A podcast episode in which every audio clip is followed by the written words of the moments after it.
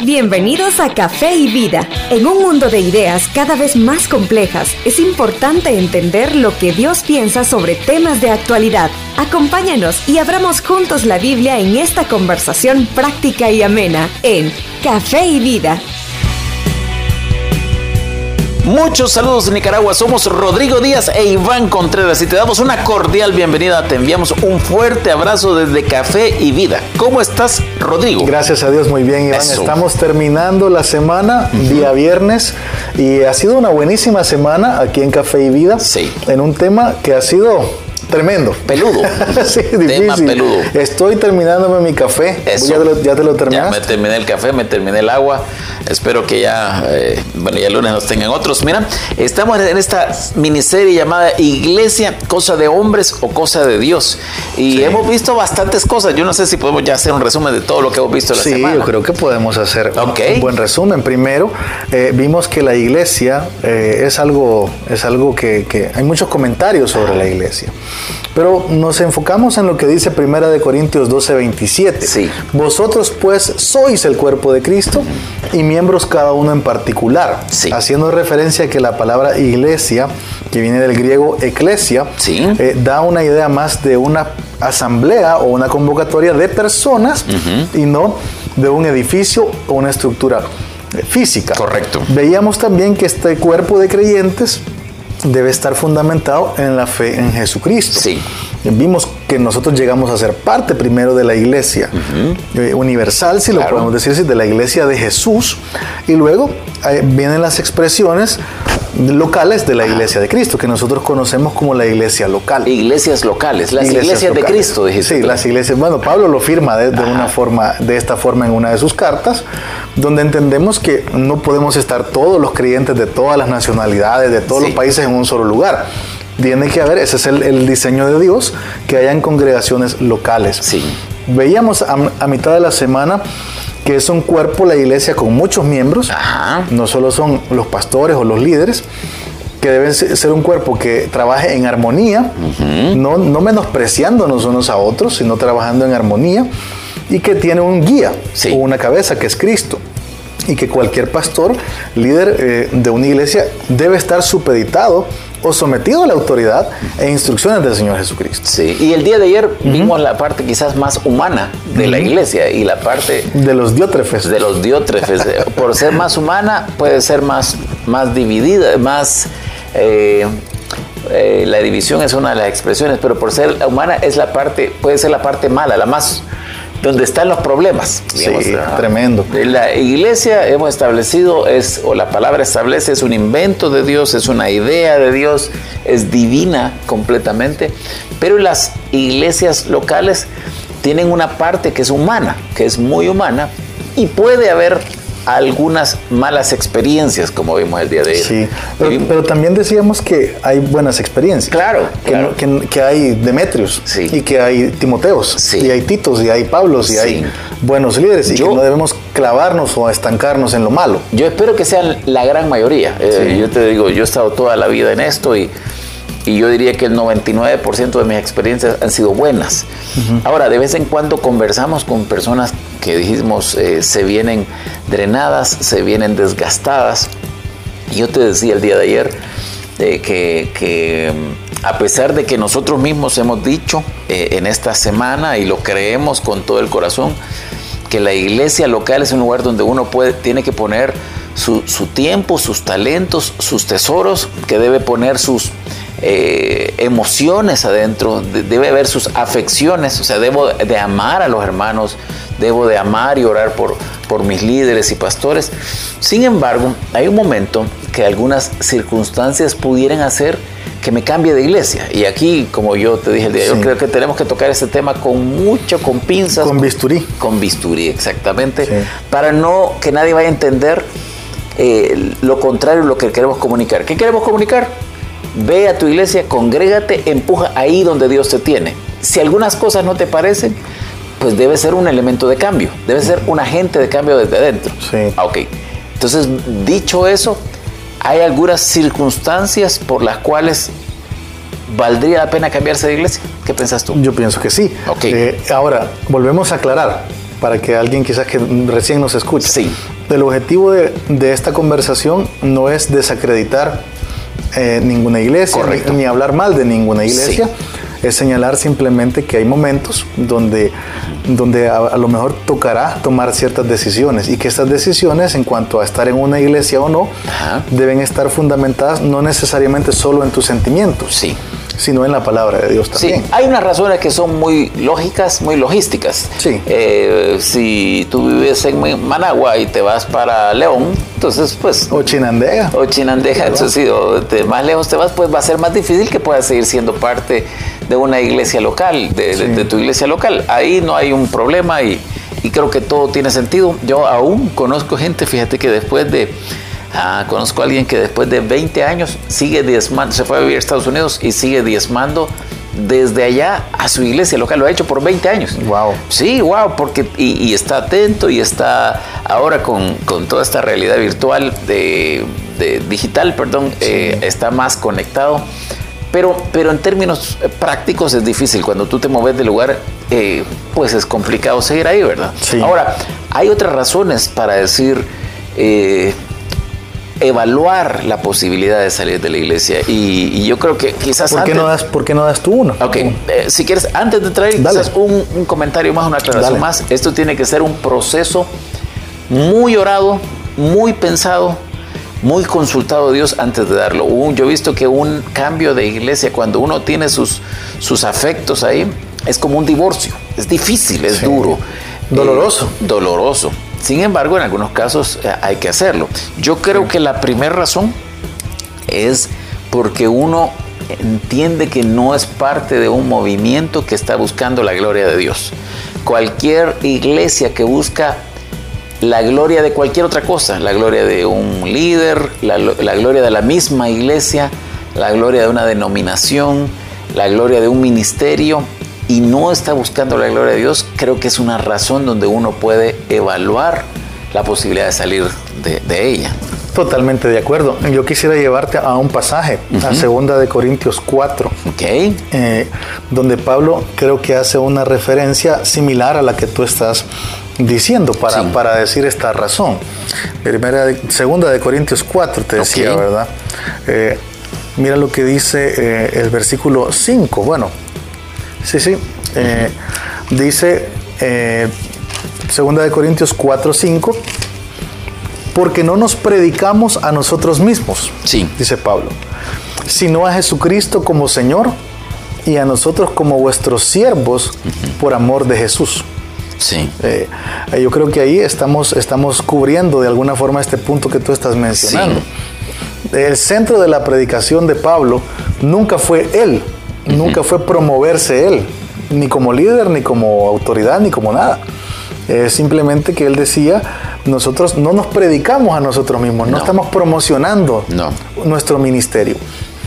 Hubo veces en que tuvo que defender su ministerio, pero no lo estaba promoviendo como tal sino que dice, yo predico a Jesucristo como Señor y a nosotros, o sea, ¿cómo, cómo nos vemos nosotros como vuestros siervos por amor de Jesús? Entonces ahí vemos claramente un ejemplo, creo yo, donde el ministerio de Pablo buscaba la gloria de Jesucristo, buscaba la gloria de Dios exaltando a Jesucristo. Sí. ¿Y, qué es eso, verdad? Porque a veces eso es, la gloria de Dios es una expresión que a veces es difícil de digerir, honestamente, para los creyentes mismos. Es buscar que Dios sea exaltado, es buscar que sus que sus eh, propósitos, sus intenciones de, sucedan en la tierra es llevar el gobierno de Dios a la vida de uno, que obviamente es complicado, ¿verdad? No es, es una tarea donde siempre estamos creciendo. Si Dios dice que, que buscamos a otros adeptos, el evangelismo es muy importante. Eh, pero es esto, ¿verdad? Buscar que Dios sea exaltado. Hay un montón de pasajes, ¿sabes? Que, hombres de Dios dicen lo mismo. Eh, ahora creo que es Elías el que dice eh, que el mundo sepa que tú eres Dios y yo soy tu siervo. Eh, Salomón dice, esta es la causa, que los hombres sepan, ¿cómo es que dice la causa? Que que Jehová es Dios. Que Jehová es Dios y no hay otro como Él. Eso es lo que nosotros anunciamos. Eh, señalamos a un Dios grande, misericordioso, que nos ama, que nos guía, que, quiere para nosotros el bien pero busca su gloria de fondo. Entonces, creo que esa es la cosa más importante que debe suceder en una iglesia. Incluso a veces las iglesias tienen expresiones, quizás no son de nuestro estilo, quizás no son de nuestra forma, pero ser parte de un movimiento que está buscando la gloria de Dios creo que es fundamental. Totalmente. Eh, de hecho, en Primero de Reyes 8:60, sí. Eh, que para citar el pasaje que tú acabas de, de mencionar, eh, dice ahí, en Primero de Reyes 18, 8:60 o Hechos 59, dice, y estas mis palabras con que he orado delante de Jehová, estén cerca de Jehová, nuestro Dios de día y de noche, para que Él proteja la causa de su siervo y de su pueblo Israel, cada cosa en su tiempo, a fin de que todos los pueblos de la tierra sepan que Jehová es Dios y que no hay otro. Ok, esa es la razón de la vida de cada uno de nosotros y debe ser la razón de ser de cada iglesia local. Sí, y, también, por cierto, en el 61 te dice que si tú estás predicando esta causa, ¿cómo debe ser tu, tu andar? Sí. Dice el 61, sea pues perfecto vuestro corazón para con Jehová nuestro Dios, andando en sus estatutos y guardando sus mandamientos como en el día de hoy. Ah, ok, entonces quizás ahí das pie para decir una otra segunda causa. Otra segunda causa es por la forma en que se trata el pecado en la iglesia. Eh, ser un creyente, yo sé que no iba a decir eso, pero ser un creyente y, manejar eh, una, la iglesia debe ser santa y sin mancha, eso es lo que dice la Biblia. Ahora, todos pecamos, eh, todos pecamos, todos los líderes pecan, todos los pastores pecan. No, no estamos diciendo que, va a ser, que no va a haber ningún pecado, porque eso no es posible mientras estemos en la tierra. Pero hay una forma de tratar con un pecado. Eh, la iglesia, la Biblia habla mucho en la iglesia, a la iglesia de Corinto, porque la iglesia de Corinto era carnal y casi tú sabes que casi cada capítulo de, Primera de Corintios es un señalamiento de un área de pecado. Tremendo. Sí, pero le dice, hey, esto no está bien, esta forma de vivir eh, desordenada en cuanto a idolatría, en cuanto a cómo tratan a sus ministros, en cuanto a su ah, vida sexual, en cuanto a varias cosas, no está bien. Entonces, una iglesia que no predica contra el pecado, es una iglesia que no enseña, que no confronta el pecado, es una iglesia que, debe, que debemos considerar si está haciendo realmente el papel que debe hacer. Sí, bueno, dice la Biblia en Proverbios, yo sé que te vas a acordar de este texto. Sí. Proverbios 16, 6 dice, con misericordia y verdad se corrige el pecado. Correcto. O sea, y con el temor de Jehová los hombres se apartan del mal. Sí, sí. Eh, ¿Cuál es la forma bíblica de tratar con el pecado? Con misericordia sí. y verdad. ¿Sabes qué interesante? Que algunos dicen, no dice con verdad y misericordia, dice con misericordia y verdad. Si un hermano ah, está en una circunstancia de pecado, a veces es escandalosa, a veces no, y e insiste, es un estilo de vida, hay que buscar a este hermano y decir, hermano, esto no está de acuerdo a lo que dice la, la, Biblia, no está de acuerdo con lo que Dios quiere. Y te animamos a cambiar, te animamos a que regreses, te animamos a dejarlo y tener una vida que sea agradable a Dios. No es un regaño, no es una ley, no son leyes de la iglesia, sino que es ayudar a ese hermano que se ha apartado para que, para que pueda regresar a la comunión. Totalmente. Eh, no es ni solo misericordia, yo decía esto ayer a una persona, no es solo pobrecito tú, pobrecito tú, ni tampoco es solo verdad. Ah, qué bárbaro, qué bárbaro lo que tú hiciste, tú hiciste esto y esto y esto. No, es una es un equilibrio. Sí. Y luego dice, y con el temor de Jehová los hombres se apartan del mal. Claro, claro. O sea, un elemento clave que la iglesia debe predicar es el temor de Jehová, es el principio de la sabiduría. Sí. De hecho, hoy casi no predicamos o no se predica, digamos, con respecto a esto, porque no es popular, porque hay muchas razones, pero esa es una forma de tratar con el pecado. Quizás otro ejemplo está en Primera de Corintios 5.1. Okay. No sé si podemos ir rapidito para apoyar lo que tú estás diciendo. Primera de Corintios porque tú acabas de hablar de, precisamente de la iglesia de Corinto. Sí, 5.1 dice, de cierto se oye que hay entre vosotros fornicación, y tal fornicación cual ni aún se nombra entre los gentiles, tanto que alguno tiene la mujer de su padre. Qué terrible. Pero mira la reacción de la iglesia en el versículo 2. Y vosotros estáis envanecidos. ¿No debería más bien haberos lamentado para que fuese quitado de en medio de vosotros el que cometió tal acción? Tremendo. O sea que ellos se habían, se habían envanecido, envanecido. Entonces, dos razones. Uno decimos que es un movimiento que no busca la gloria de Dios. Dos, porque por el tratamiento se trata del pecado. Hagamos aquí la, la pausa y regresemos para ver otro par de razones. ¿Te parece? Excelente. Ya volvemos. Queremos saber más de ti. Escríbenos a nuestras redes sociales. Cuéntanos lo que piensas, inquietudes y temas que quisieras que tratemos. Encuéntranos en las redes sociales como Café y Vida. Hola, te saluda Rodrigo Díaz pastor de Iglesia Bautista Vida Nueva en la ciudad de Managua. En Vida Nueva somos una comunidad de creyentes enfocados en glorificar a Dios por medio de alcanzar a los perdidos y disipular a los creyentes. Vosotros sois la luz del mundo. Vida Nueva. Acompáñanos en nuestros cultos cada domingo a las 10 de la mañana en Hotel Mi Roca, en Colonial Los Robles. Será un gusto recibirte. Puedes ubicar Hotel Mi Roca en Waze y en Maps.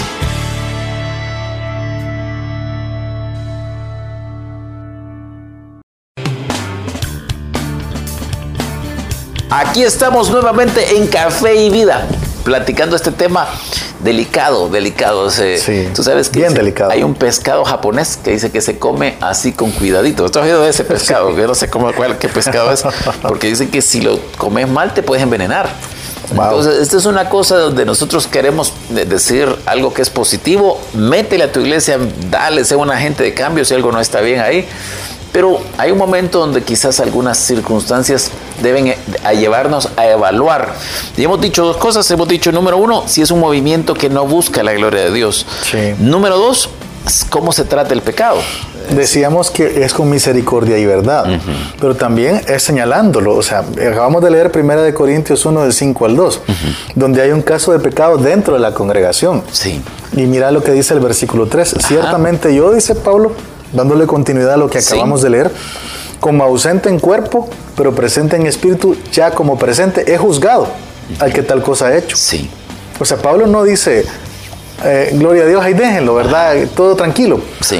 Y luego, en el nombre de nuestro Señor Jesucristo, reunidos vosotros y mi espíritu, con el poder de nuestro Señor Jesucristo, el tal se ha entregado a Satanás para destrucción de la carne, a fin de que el espíritu sea salvo en el día del Señor Jesús. Sí, sí. Eh, es duro, pero Pablo está tratando con el pecado. Una iglesia que no tenga mancha ni arruga, creo que esa es, esa es la clave. Aquí va una tercera.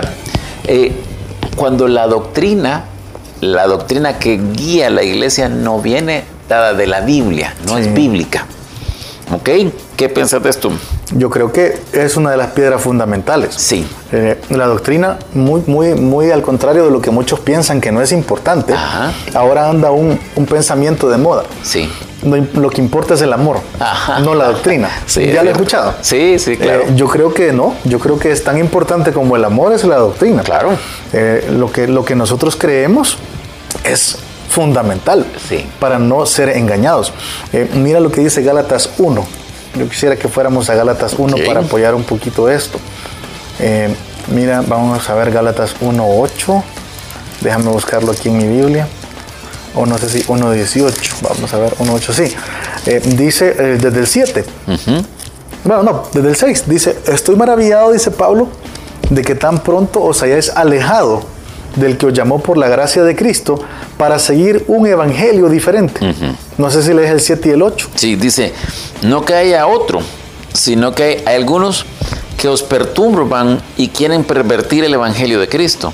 Mas si a nosotros o un ángel del cielo os anunciare otro evangelio diferente del que os hemos anunciado, sea anatema, o sea, sea maldito. Tremendo.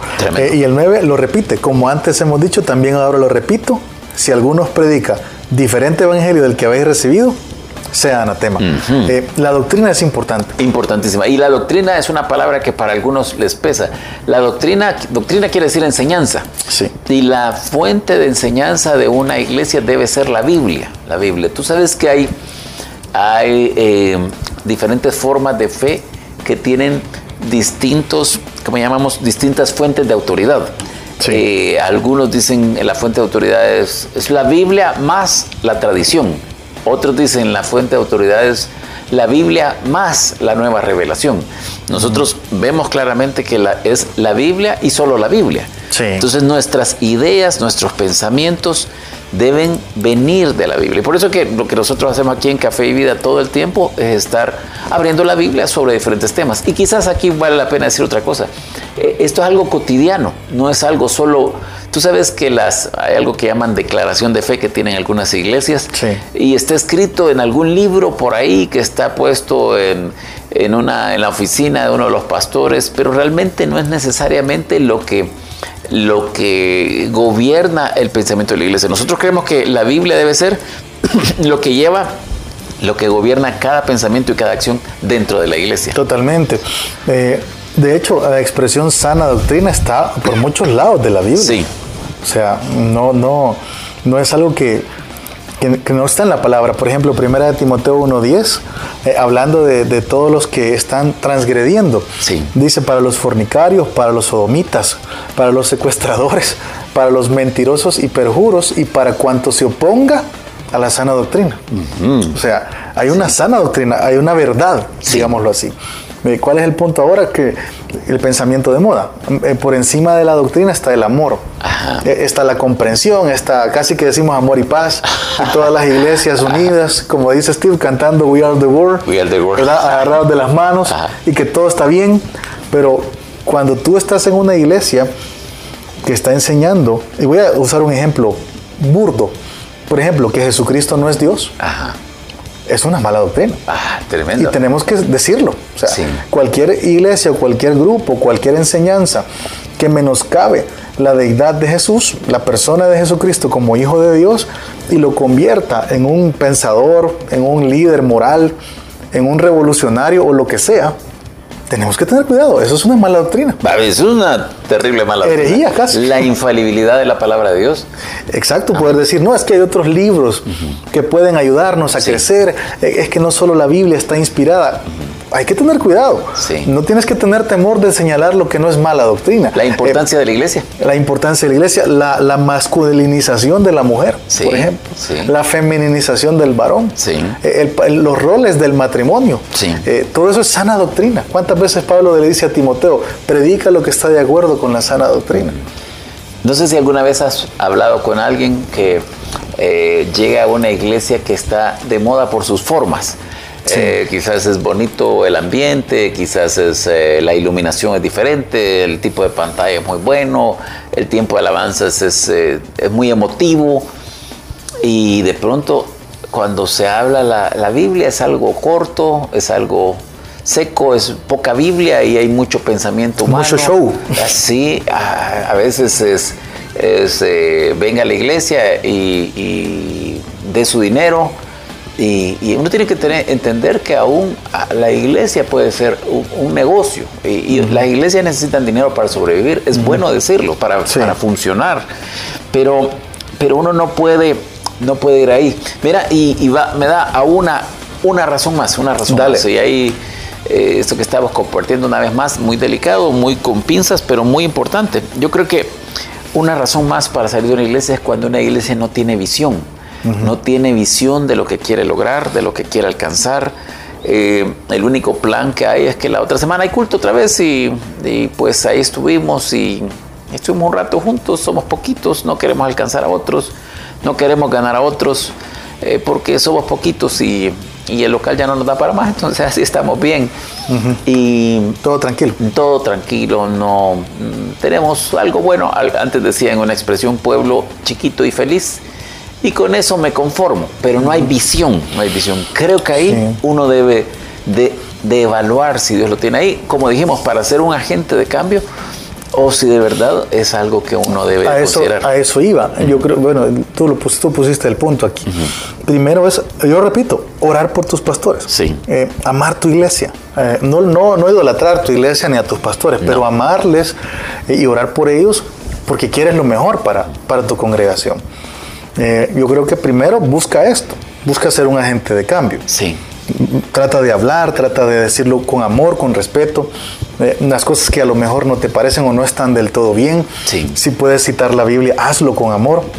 Eh, pero tienes razón, yo creo que he escuchado a muchos hermanos que me han dicho, eh, yo me salí de tal iglesia porque ahí era simplemente culto tras culto, no había nada, no hay visión, no hay un, no hay un proceso de crecimiento. Sí. Una vez que entras a la iglesia, es como sostener el día a día, Sí. y nada más. Entonces no hay una ruta, no hay una ruta, un- un- una estructura, un plan donde, donde tú puedas ver, voy a empezar aquí y voy a terminar allá. Sí. Entonces yo creo que ahí tienes razón porque muchos de, de los dones que Dios ha puesto en nosotros van a ser desperdiciados. Sí, Yo creo sí. que ahí tenemos que argumentar esta parte.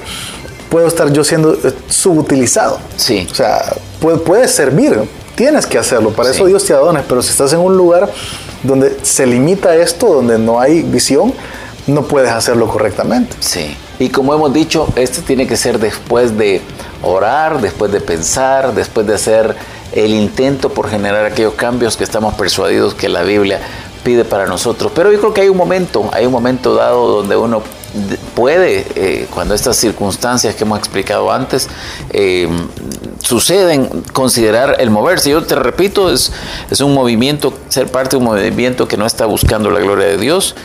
¿Cómo se trata el pecado? La doctrina que no se- venga de la Biblia y una iglesia Mira. que no tiene visión. Mira, yo te digo, eh, una iglesia, una iglesia que no tiene visión está condenada a, a- a caer. Sí, claro. Mira lo que dice Proverbios 11:14.